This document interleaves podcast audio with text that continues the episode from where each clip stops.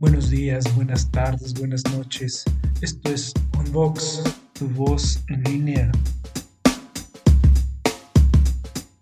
Educación, literatura, psicología y docencia. La cultura a tus oídos. Toda opinión aquí emitida es responsabilidad de quien hace.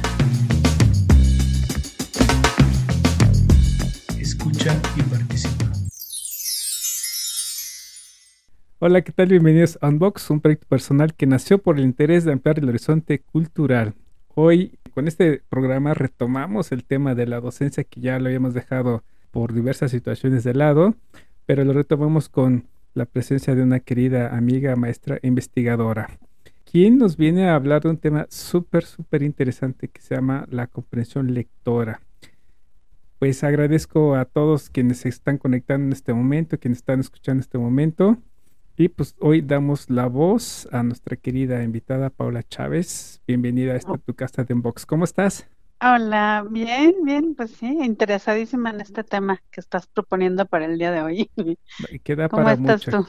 Yo, yo muy bien y contento. Perfecto. Eh, pues eh, quienes no conocen a nuestra querida Paula y maestra investigadora, pues les dejo el link aquí abajo a pie de este audio video de los temas en los que haya participado.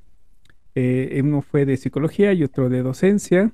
Así que pues escúchenla, eh, bastante amena, interesante. Y vamos a entrarle de lleno a nuestro tema, que es el de comprensión lectora. Tema que, por cierto, todos los maestros nos vemos sumamente preocupados cada vez que iniciamos los respectivos ciclos escolares y más ahora que estamos volviendo después del encierro. Ajá. ¿no? Bueno, y vamos a entrarle con un primer temita o subtema de este enorme, enorme eh, y complejo tema que es la comprensión lectora. Vamos a empezar con los contextos, el contexto familiar. Eh, ¿qué pasa que si hay una familia lectora y cuando no lo hay? Y otro, Uy, ¿no? ¿Qué podemos Claro, decir claro. de esto, mi querida Paula? Pues idealmente uno aprende a leer y a comprender mejor eh, si, si proviene de una familia lectora, ¿no? Tampoco es garantía, pues, ¿no? Desde luego. Pero eh, en mi experiencia personal, mi experiencia con los estudiantes es esa. Eh, hace unos años, hace que será, yo creo que cinco años, empecé incluso a aplicarles a los chicos un cuestionario eh, como para explorar eh, de qué tipo de familia vienen en cuanto a la lectura. Y les hago preguntas, por ejemplo, de cuántos libros hay en tu casa, alguien lee, este, em, incluso para ver los antecedentes, ¿no? Desde, desde pequeños, si jugaban a las adivinanzas, eh, quién les contaba cuentos, quién les contaba historias, y los resultados son asombrosos. Me Es- imagino. No, no. Tengo alumnos que no tienen libros en su casa o los que tienen son los libros escolares, ¿no? Este, los que dejaron de secundaria, de primaria, libros de texto, pero no es común, no es común que, que vengan de familias lectoras. Los recuerdos que tienen, por ejemplo, de jugar con el lenguaje se, se remontan mucho sobre todo al- a las maestras de kinder, fíjate. Con ellas jugaban trabalenguas, jugaban a las adivinanzas, pero en las casas se presta poco, poca, poca atención a la lectura y al lenguaje, ¿no? Y, y lo incluyo porque finalmente la lectura es un acto de comunicación. Tú, tú lees y te comunicas con, con el escritor, ¿no? Desde luego. Entonces, eh, pues si, si en una casa no se fomenta el lenguaje, no se fomenta el juego con palabras, no se fomenta eh, la plática, la charla, finalmente difícilmente estos chicos van a adquirir una, una buena habilidad con el lenguaje y eh, se les va a dificultar leer y comprender lo que leen, ¿no? Oye, ¿qué porcentaje de alumnos eh, están bajo esta situación? Mira, en mi eh, cambia un poco de, de una generación a otra, pero eh, la gran mayoría de alumnos, no te podría dar el porcentaje exacto, porque durante dos años no hice el, los años de pandemia obvié eso y me ocupé de otras cosas, pero mira, de grupos de 30, 35 estudiantes, eh, dos tienen libros en su casa, ¿no? En general. Qué fuerte. ¿eh? Es de terror, sí, sí, sí, sí, sí. Y eh, pocos son los que tienen una cultura editorial, por decirlo así, ¿no?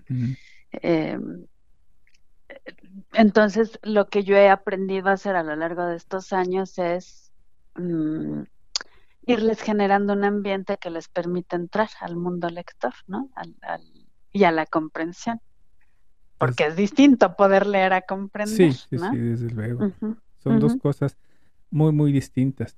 Y, yo creo que esto nos lleva a otro, un, otro temita bien interesante que es el contexto económico, porque como bien sabemos, pues los libros cuestan, ¿no?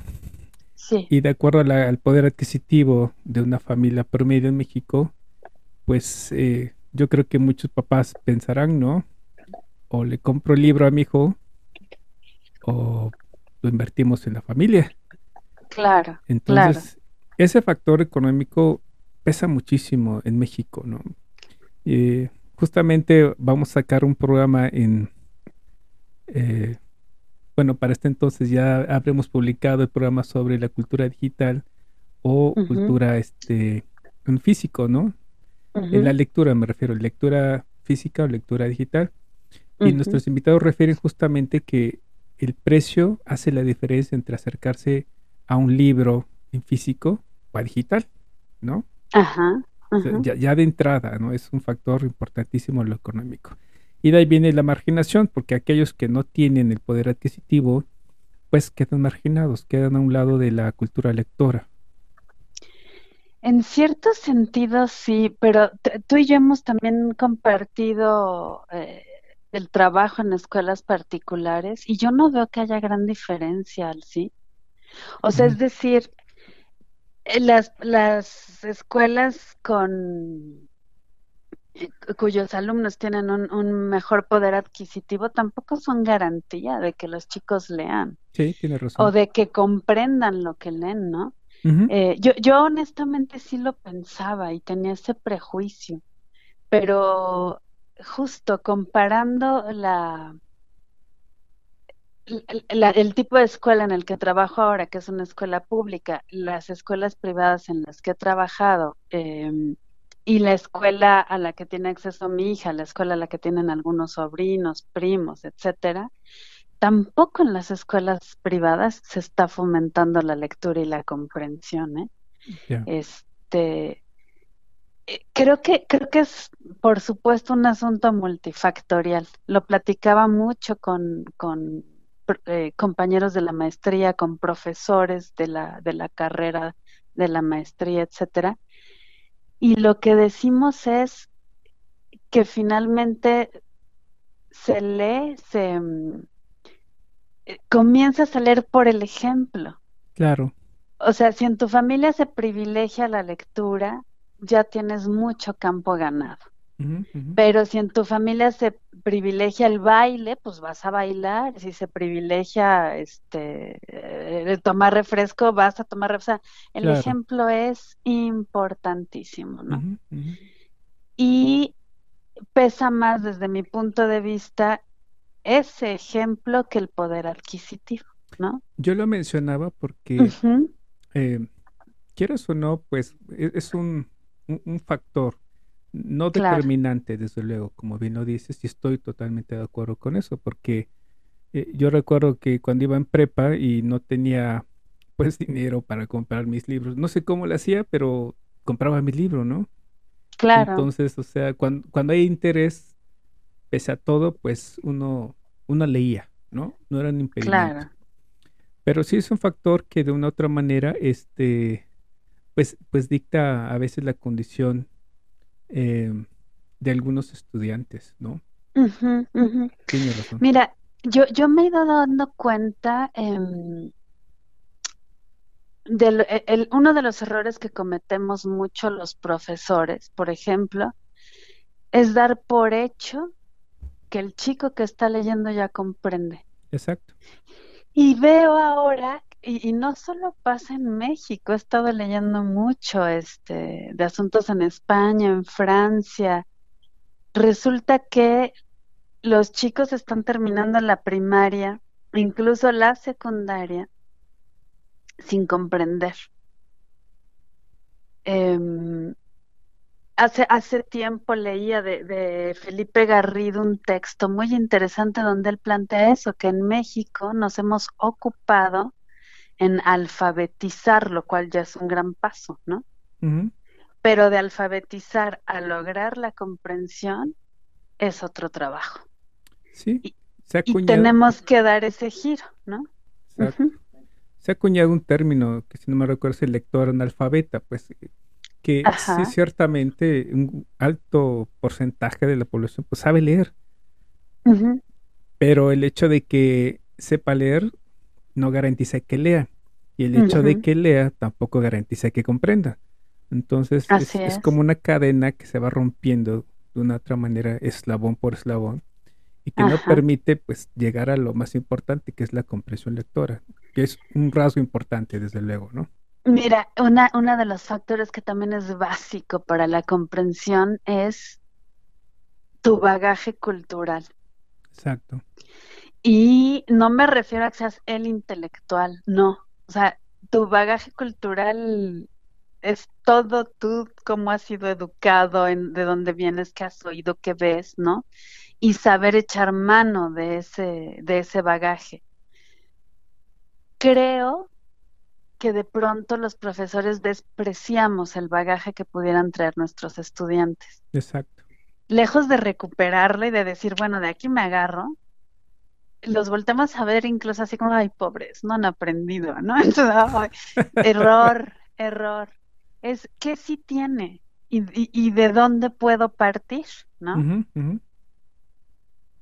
Digo, sería ideal, ¿no? Llegar a un salón de clases donde todo el mundo leyera y entendiera la primera y pudieras discutir una obra así como, wow, este, eh, pero pues no, esa no es la realidad, ¿no?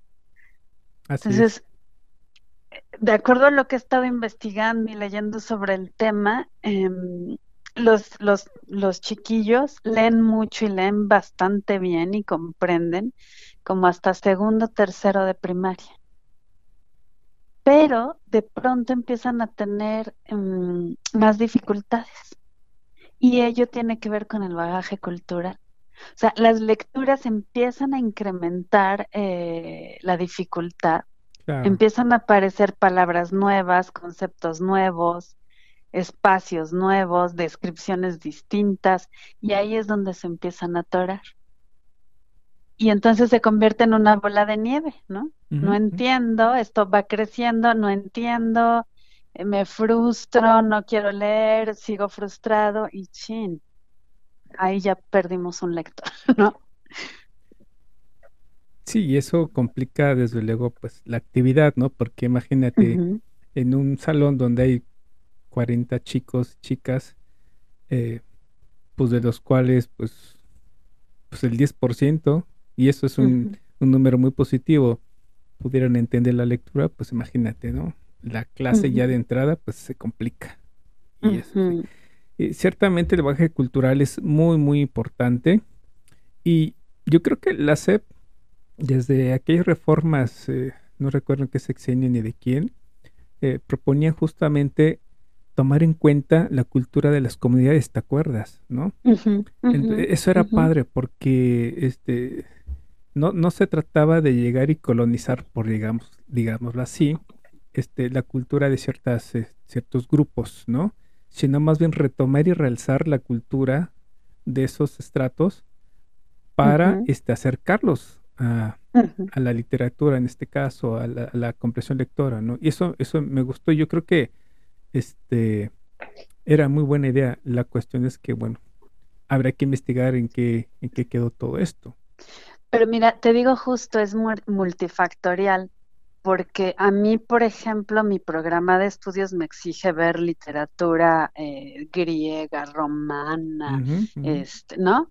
Y es un programa impactante, es amplísimo. Sí, sí, sí. Entonces, a ver, de verdad, de, de verdad necesitamos eso hoy, ahorita, y de, y de ser así como, ¿no? Claro. Es, es, yo eh, recientemente he estado reflexionando mucho sobre eso y justo además con los estudiantes, ¿no? Porque lo que estoy buscando es que se den cuenta que los únicos responsables de construirse como lectores son ellos y que nunca van a ser lectores acabados, ¿no? Exacto. Eso, e- eso también es un mito, creer que ya porque estudiamos literatura somos grandes lectores, pues no. Sí, tienes razón, ¿no? De verdad, yo soy muy buena leyendo novelas, pero ponme a leer un contrato compra-venta de algo y tengo que contratar a un abogado, Exacto. porque soy una papa. Mi bagaje cultural no da para eso. Eh, Eh, A, a- a eso es a lo que me refiero, o sea, traemos información, cosas que nos, nos forman, nos, y nos deforman también, ¿no? Y con todo eso leemos, leemos con lo que somos, ¿no? exacto. Sí, una ocasión yo me encontré con un texto jurídico de un caso que, en el que estoy. No, bueno, No te imaginas, yo como que dije, ¿qué? no, no Maestro, ¿dónde está un maestro de que me ayude? Te digo, Sí, te sí, digo, eh, el, lenguaje se va especializando tanto Sí, sí, sí. que tenemos que irnos empapando de, ¿no? Entonces, así como te sentiste tú frente a ese texto jurídico y, y como me sentí yo, pues imagínate cómo se siente un alumno mío frente a la Odisea, ¿no? Sí, desde luego. Y además, y, y- y quiero el resumen para el lunes. ¿Qué? Ah. Por amor de Dios, es un sinsentido, ¿no? Sí, somos muy especiales los maestros, de veras. Entonces, a ver, ¿qué hago? ¿Qué hago como profesor para lograr que ese chico, esa, esa jovencita, eh, logre leer la Odisea algún día, ¿no? Primero, no vacunarlo en contra de, o sea, no decirle me lo lees para mañana, ¿no? Creo que se trata de compartir, así como se hace en las familias lectoras. ujú. ¿No? ¿Qué me dijo a mí este texto de mí misma? ¿Qué me cuestionó? ¿Qué me encantó? ¿Qué no? ¿Estás listo o no para leerlo y admitirlo, ¿no? Decirles, no, la verdad, vamos preparándolos, primero conozcan algunos mitos, conozcan esto, y algún día, si quieren, leen la Odisea, ¿no? Claro. Y va a ser sensacional, además. Fíjate que yo, no sé si, te- bueno, te tocó todo el programa de secundaria en aquel entonces, donde se leían este fragmentos del Quijote, ¿no? Ay, por Dios, sí. Pues uno sí. encantado, ¿no? Claro, Pero pregúntale a los pero alumnos. tú o yo. Exacto, entonces dices, sí, ciertamente, híjole, qué, qué, qué encontronazo tenían los alumnos, como bien dices. ¿no? Eh, sí, y yo creo que aquí nos lleva a un, un tema bastante interesante, ¿no? Que es el de el encuentro de nuestro primer libro debe ser paulatino y con amor. Y después estos textos tienen que este, ir aumentar poco a poco su, su complejidad, como bien dices, ¿no? Sí, Porque si sí, un chavo, como tú dices, que no tiene libros en su casa, que no sabe de literatura griega, pues imagínate, le pones a cualquier texto clásico y pues truena, ¿no? Claro. Yo tenía un alumno este, en secundaria que, que me aterraba porque, y este es otro también, otro tema bien interesante de cual tenemos que platicar, que es la disponibilidad de la lectura. Este, les dejaba un cuentito. Al otro día, pues, segundo secundaria, imagínate, ¿no? Y, y, y le, y le preguntaba a él, porque ya sabía que tenía este, problemas con acercarse a los libros, y, y- y le digo, ¿qué te pareció el texto? No, ya lo terminé de leer, pero no, no me gustó. No, pero algo que te llama la atención, el personaje, cómo viste aquí, ¿no? Tratándolo de, de jalar. No, no, no, no me gustó. O sea, una cerrazón impresionante. Híjole, Claro. yo- ¿no? Esa disponibilidad de, de- de acercarse a un texto, pues yo creo que también es un tema también muy importante para, para la comprensión lectora, ¿no? Sí, sí, sí. Pero, pero insisto, fíjate que a mí esa clave me la dio el profesor Felipe Garrido en un taller que tomé con él. Un día yo llegué y le digo, es que no, de verdad no entiendo por qué hay gente que no le gusta leer, prof, ¿no? Me dice, ay, Paula, hay gente a la que no le gusta bailar. Exacto. Y yo me quedé, wow, ¿no? Cierto. Entonces, yo ahora inicio así mis cursos. No les voy a rogar que les guste leer. No les voy a rogar. Vamos a pasarla lo mejor posible. Y si después les gusta leer, pues qué emoción, ¿no? Claro. Sí, porque... Y no sabes cómo me ha funcionado eso. Claro, porque no, no debe de ser la materia, no debe ser un, un momento de tortura para los chicos, ¿no? no, idealmente ninguna asignatura debería ser así, ¿no? Exacto. O sea, yo, yo ahora lo pienso mucho, a ver, ¿yo por qué me apasioné por la lectura? ¿Por qué decidí eh, esta carrera? O sea, ¿qué hice, no? ¿Qué, ¿qué pató? y entonces, es bueno, eso que a mí me movió, ¿cómo se los puedo despertar a los alumnos, no? Claro. Y también otro descubrimiento que hice que, que me ha revolucionado es entender que el error al leer es parte del aprendizaje. Desde luego. O sea, no condenar al chico que lee mal o no condenar al chico que... No, está aprendiendo y ese error es parte de, de su crecimiento, de no. Y eso les da una confianza maravillosa, ¿no? Eh, otra cosa que he decidido hacer, por ejemplo, es leer en voz alta, siempre en el aula. Ya no suelo dejar que ellos lean solos, em, porque la oralidad justo hace que te cautive la lectura, ¿no? Eh, esos cuentos que te contaban antes de dormir, este, los chicos, por ejemplo, recuerdan con mucho amor las conversaciones con sus abuelas, con sus abuelos.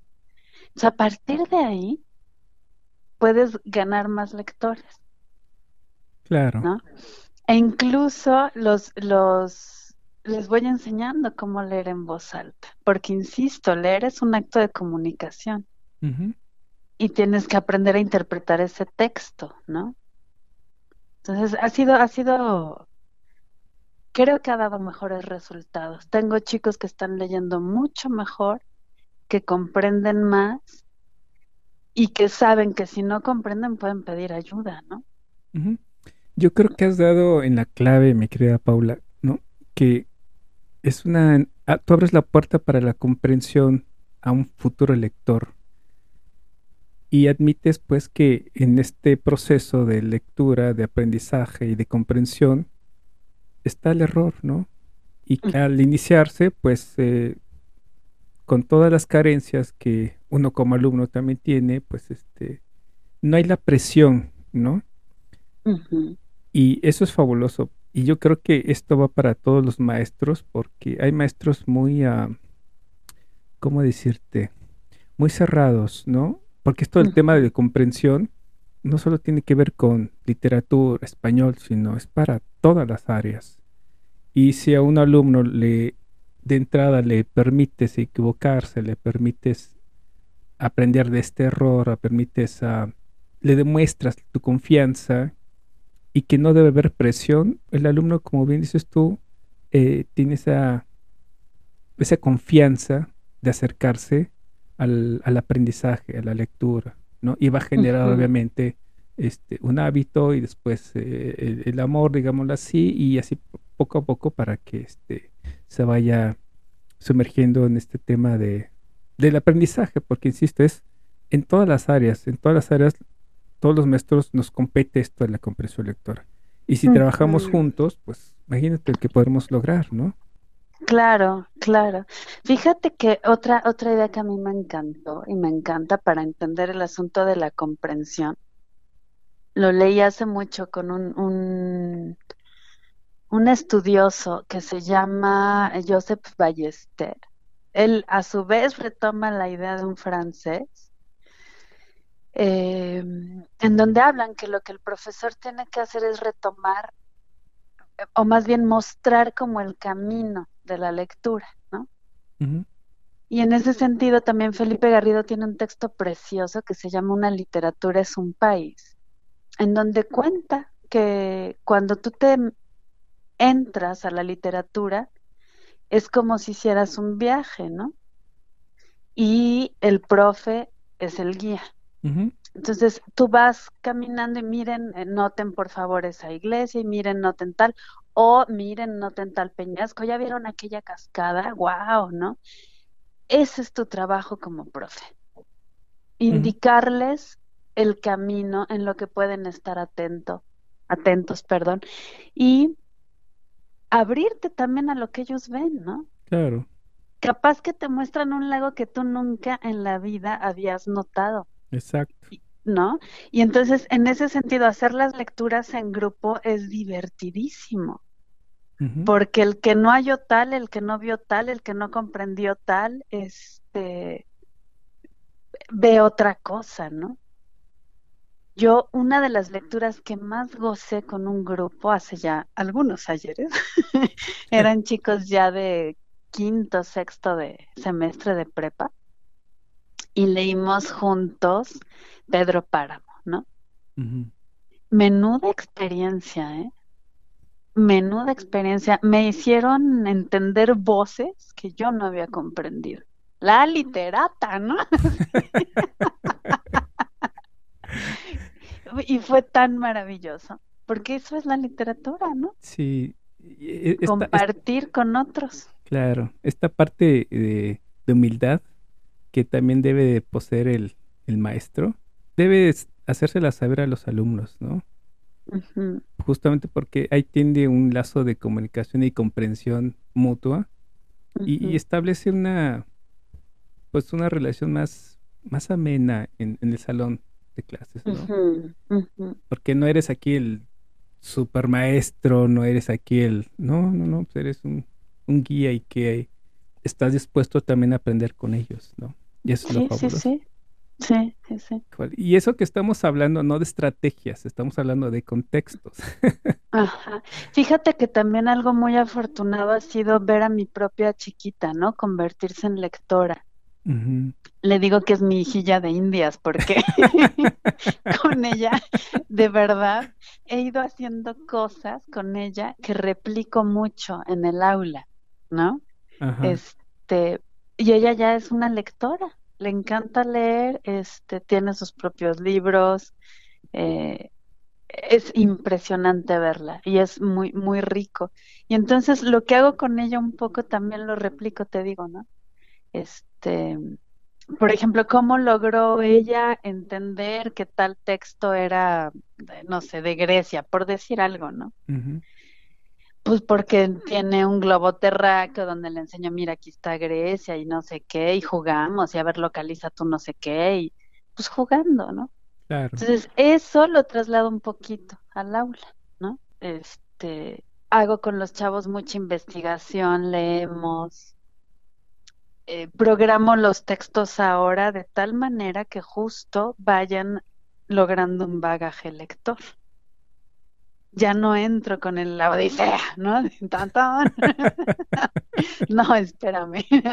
Primero para humildes mortales, ¿no? Sí, desde luego. Y eh, decidí ver una, una muy buena película con ellos acerca de la Odisea y conocen la historia así. Ya ellos decidirán después si quieren leer la obra, ¿no? Claro, sí, y como estrategias hay muchísimas y que también ya después hablaremos de esas, ¿no? Si algún maestro en este momento nos está escuchando, lo invitamos a que se acerque y nos escriba un box para que nos cuente sus estrategias y qué tal, cómo, cómo le ha ido, ¿no? Porque eh, independientemente si es de literatura o no, también digo, hay que comprender textos científicos, ¿no? Y, cómo, cómo él los lleva, cómo él los aproxima, ¿no? Que nos cuente sus estrategias. Para está la invitación. no, comprender instrucciones, ¿no? Este, claro. Pero mira, yo me divierto de lo lindo, porque ya sabes, ¿no? Si junta de maestros, ¿no? Todo el mundo pone su mejor cara y de pronto, este, eh, no sé, ¿y cuándo se tiene que entregar el informe fulano? Lo dice la circular, profesor. Ah, pues no que usted sí comprendía, ¿no? Me divierto mucho, la verdad. Sí, sí, sí, es que somos iguales, de veras que. Pues sí, pero, pero no somos capaces de entender que nuestros alumnos no siempre comprenden, ¿no? Exacto. Pues ya, que hablamos de esto de, que los, los, maestros somos, algunos son muy severos, este, yo he visto por ahí que, bueno, eso era antes, no creo que se haga hoy, ¿no? De que la lectura la utilizaban como método de castigo, ¿no? Ya, ya hace muchos años cuando yo era chamaco me la llegaron a aplicar, ¿no? Entonces, la, yo siempre he dicho que la letra con sangre no entra, porque sucede el efecto contrario, ¿no? Claro. Eh, el acercamiento con, con la literatura tiene que ser de lo más amorosa que puedas.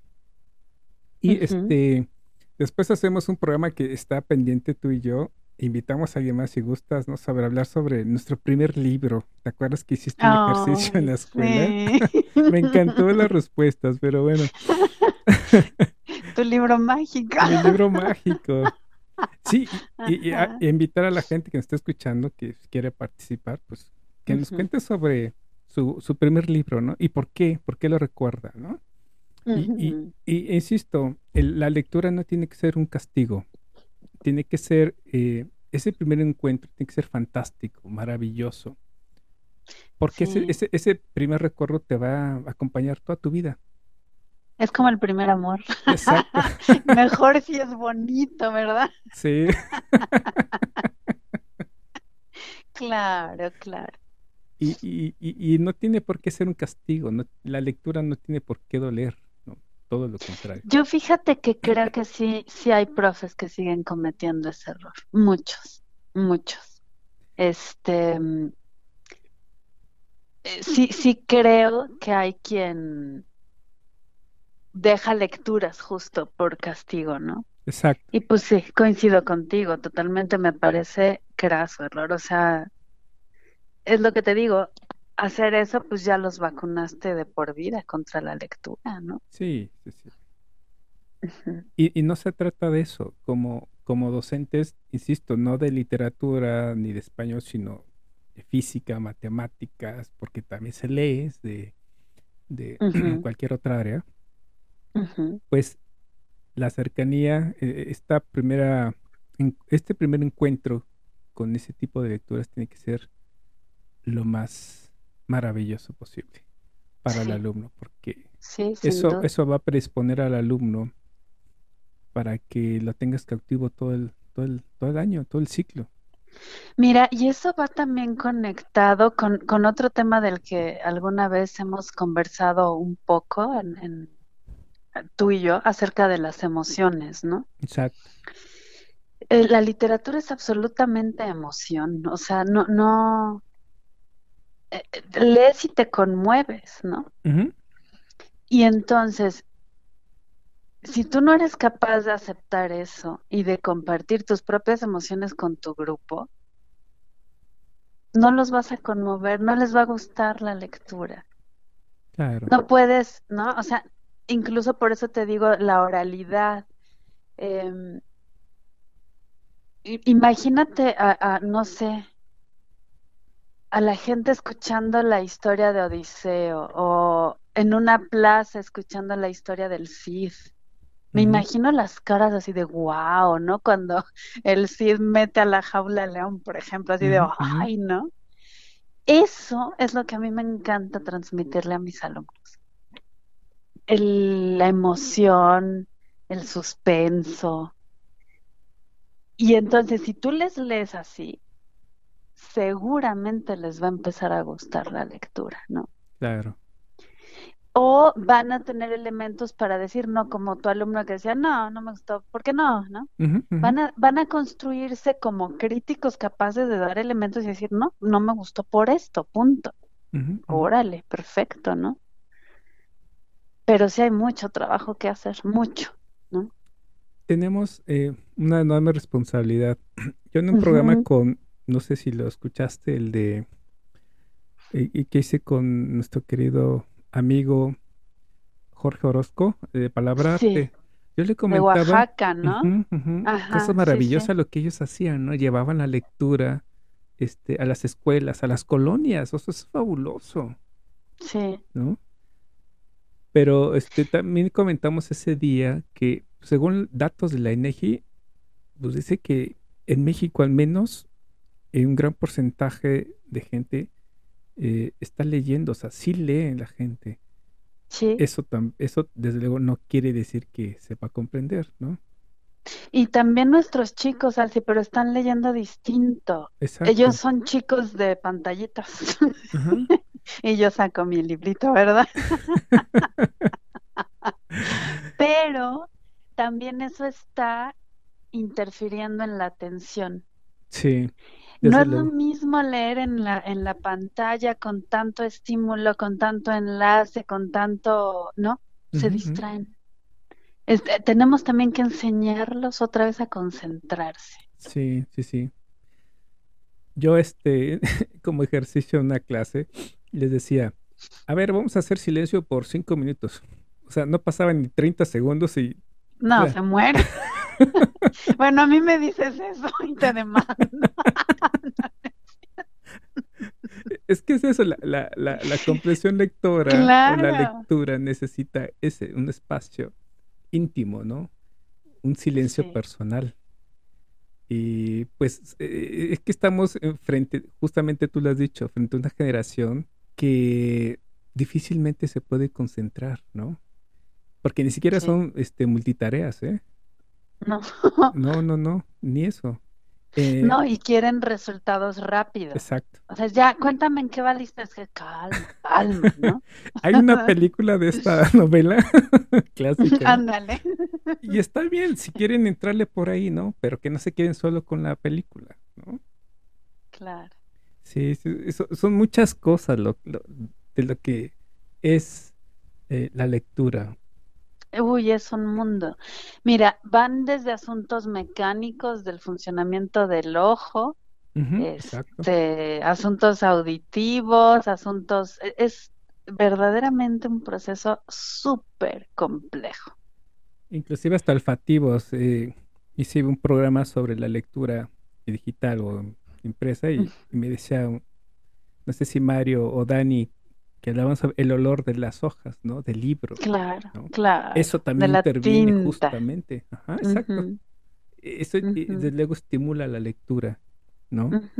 Eh, entre muchas otras cosas. Sí, sí, esto es multifactorial y habría que, este, pues, seguir platicando de esto porque da para más, ¿no? Da, da para mucho. Sí, a mí me preguntan, oye, ¿y por qué tu hija lee tanto? ¿Y por qué entiende? Pues porque leemos y, e hicimos de la lectura, es algo natural en la casa. Eh, no es el baile, por ejemplo. A mí me encantaría hacer más baile ahora, pero pues no. este, ¿no? pero mm, la lectura siempre fue importante para nosotros.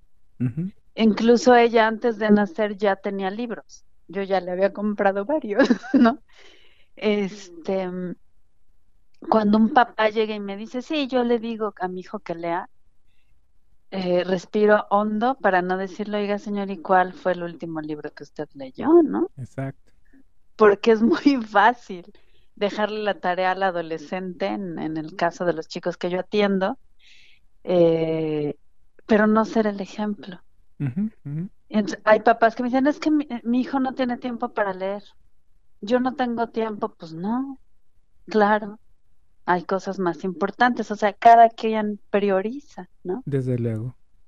Y esto que, que, que es muy importante de, yo sí les pregunto a los chicos, a ver, ¿cómo sería tu mundo sin saber leer?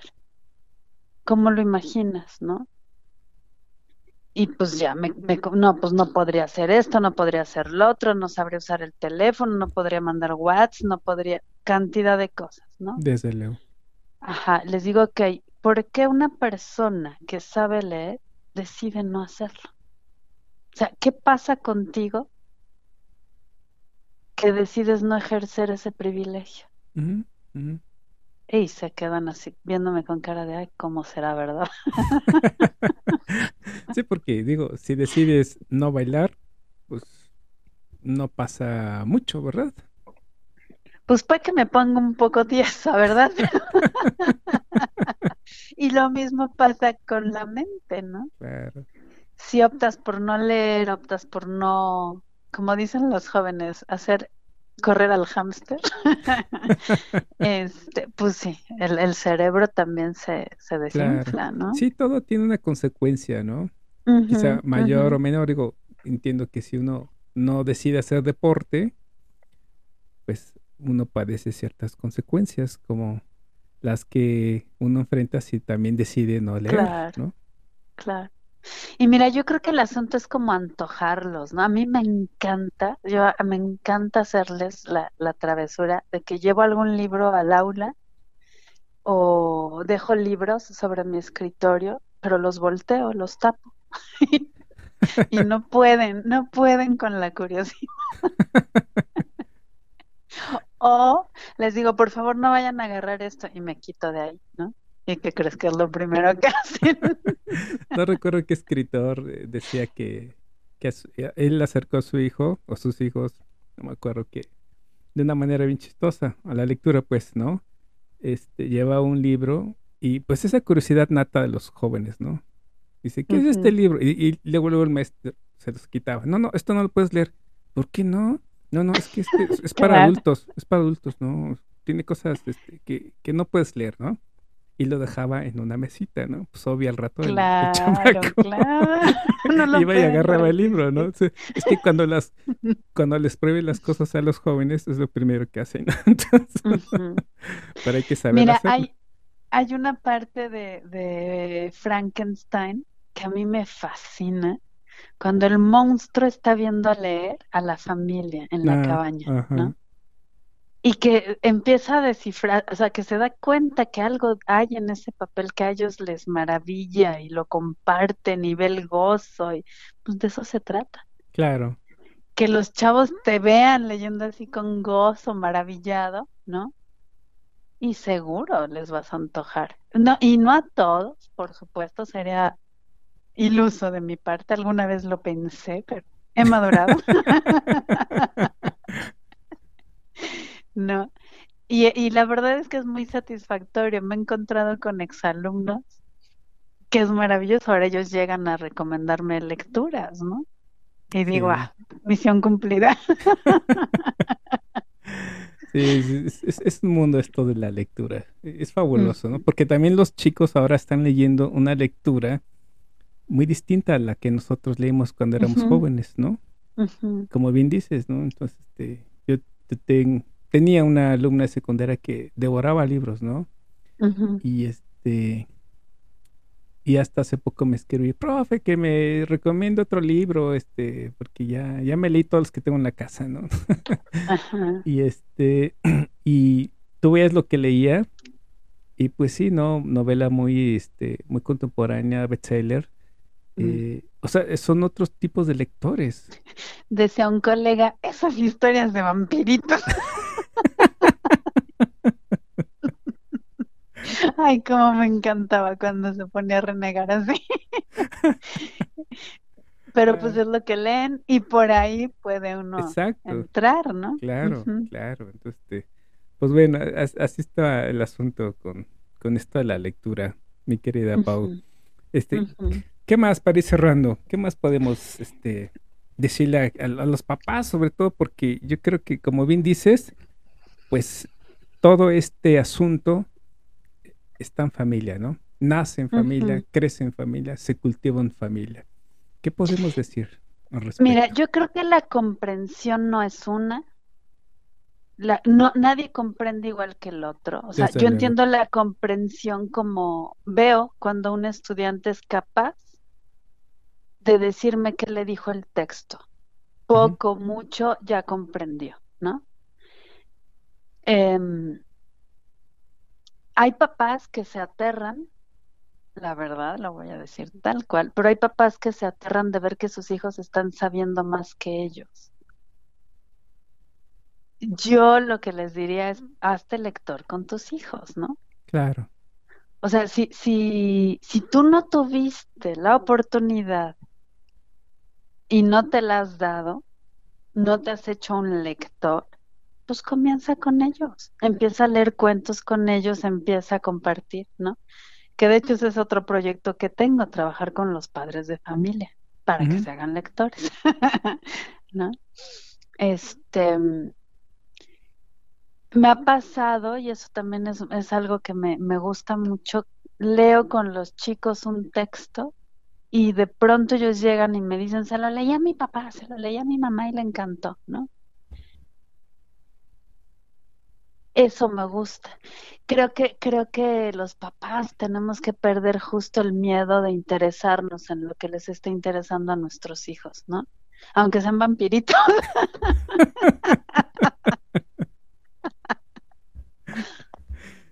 Sí, sí, puede ser un canal de comunicación entre los hijos y, y, los padres, ¿no? Y pueden este, afianzar lazos, pueden... Capaz que eso es a lo que le tenemos miedo, ¿no? A la cercanía. Sí. Ay, no, hasta para allá mejor no. Sana distancia. sí, sí, Pero pues la lectura es eso. Pues está, está el mensaje de la recomendación, ¿no? Porque yo me acuerdo que nuestro psicólogo, profesor Carlos Aguilar, decía que cada vez que los papás llevan a a su hijo al, con él, este, diciendo primero hablo con ustedes como papás, ¿no? Claro. Así en el tema de la literatura. ¿Quién sabe por qué mi hijo no? Claro, En el tema de la lectura, pues este, hay que empezar por los papás. Y vas por buen camino en ese sentido, porque si tú logras hacer a los papás eh, lectores, pues ya tienes, yo digo que, híjole, la mitad del como maestra, la mitad del camino ya he recorrido ¿eh? con tus alumnos. Claro, yo creo que es como, como un contagio, ¿no? Yo fíjate que ahorita les estoy dejando leer en voz alta. Eso fue algo que la pandemia me dejó. este, estoy dejando que los chicos me manden audios de ellos leyendo, ¿no? Em, el último reto de lectura fue leer un, un texto infantil que tiene un narrador, un armadillo y un león, ¿no? Y entonces tenían que hacer las voces de los personajes. Ay, no sabes cómo me divertí. de verdad. Y los chicos así de maestra, ¿es en serio? Yo sí, es en serio, ¿no? O sea, quiero que capten justo cómo es una conversación, cómo tienes que cambiar el carácter cuando es el armadillo, cuando es el león, ¿no? Y entonces, este, les dejo lecturas así. O se graban leyéndole a los papás, ¿no? Eh, porque sí, o sea, mi, mi, mi idea es ya como, pues hacer redes de lectores, ¿no? Un poco, ¿no? Y que conversen sobre los textos, conversar con ellos, ¿no? E, esta práctica que estás haciendo es muy de, muy de primaria, cosa que deberíamos retomarla hasta preparatoria, ¿no? Y, y, y, y acompañar a uno como papá a su hijo en este gusto por la lectura. Aunque suene muy a, ¿cómo decirlo? Pues muy, muy estricto el asunto, como, como este, antes, ¿no? Que llegaba tu pequeño de la primaria y, y justamente lo que estás haciendo, este, tienes que firmarme casi, casi, ¿no? Para enterado. Pero ahora no, tienes que leer conmigo, grabarnos y firmar de que estás también participando conmigo. Y ahí matamos, este, digo, valga la expresión, dos este, pájaros de un tío, ¿no? Claro. Involucras al papá, creas lazos eh, y actividades comunes entre ellos dos y pues fomentamos la lectura, ¿no? Sí, sí. Digo, con límite, ¿no? Porque también los papás de pronto se, se... Sí, desde luego. Digo, e, es como una herramienta que a mí me tocó como, como papá cuando mi hijo este, pues llegaba y me ponía a hacer tarea con él y las cosas, ¿no? Entonces, yo creo que todo papá involucrado con su hijo, comprometido con su hijo, pues este, pues yo creo que si le dejan este tipo de actividades sabiendo que va a ser un beneficio, no solo para el niño, sino para él, pues imagínate. qué fantástico, ¿no? Sí, claro. A ver qué resulta. Pues Pero yo, yo creo que, yo creo que sí que, que la, la comprensión es un proceso que dura toda la vida, ¿no? Y debemos entender eso. Exacto. Pues Yo sigo sin entender los textos jurídicos. No, yo, yo terminé este. Ay, no. ¿Qué te digo? Pero bueno, me, sentí tan limitado. Dije, híjole. Ah, ¿verdad? No, Claro, no, qué, qué claro. terror. Y es cuando, cuando le digo a los chicos, es que no me lo van a creer, chicos, pero hay diccionarios de todo tipo. O sea, el conocimiento sea atomizado Justo. Y eso hace que también eh, nuestra capacidad de comprensión se también se limite, ¿no? Porque acercarte a un texto jurídico como el que yo, supuestamente una persona que lee, pues me enfrenté, pues no pude, ¿no? Claro, Qué claro. fuerte. Términos que dije, ¿qué es esto, no? No, ver, bueno, mira, cuando llega a mi casa el plomero y me dice, es el céspol, señora, yo entro en pánico y empiezo a decir, ¿qué? sí, exacto. ¿What? Entonces así de, ah, bueno, creo que tengo que conversar más con plomeros para entender más. O haz como yo, llevas la pieza y me da una de esta, ándale. ¿No? pues sí. Así de sencillo, porque no sé cómo se llama, ¿no? Entonces, Claro, pero yo- te digo, entonces esto se va incrementando, o sea, el bagaje se va incrementando y con eso la comprensión, ¿no? Exacto. Qué, qué fascinante es esto. Sí, Pues eh, esperemos verdad. resultados, nos vengas a, a contar, me queda pausa sobre los resultados, cómo te va con, con los papás, eh, ujú, la colaboración con ellos, con si hay eh, disposición, si hay buena voluntad también, y Ujú. este y los resultados con los chicos, ¿no? Que es que, que es con quien estamos trabajando. Sí, Espero sí, y sí. este, pues hagamos programa de esto. Y pues dejamos pendiente un tema. ¿Qué te parece sobre el, tu libro favorito? El libro que, tu primer libro con el cual este, pues te identificaste, ¿no? Entonces, Ok, Ahí está. Vamos a invitar a, a una persona o dos. Quienes están escuchando están este, invitados. Escríbanos y pues hacemos este programita, ¿no? me encantará. Ahí está las, eh, las recomendaciones que nos hace nuestra querida Paula. Pues te agradezco mucho, muchísimo. No, qué esta- gusto esta platicar nuevamente. Tan divertida y nutrida como siempre, tan, tan amena, la verdad. Te agradezco mucho. Muchas, muchas gracias a ti también. ¿Mm? Pues los invito también a visitar la página de Unbox, tu voz en línea, donde encontrarán pues mucha información como esta de psicología, docencia, literatura. Y están, eh, están abriendo más galerías de escritores para fomentar la lectura. Chequenlas, les va a encantar. También podrán este, escuchar el programa a través de Anchor, Spotify.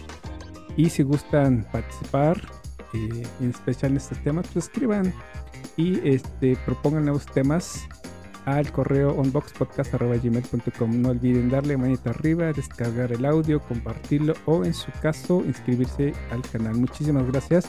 Soy César Alcibedes y me despido. Hasta pronto. Nos vemos, Pau. Chao, gracias.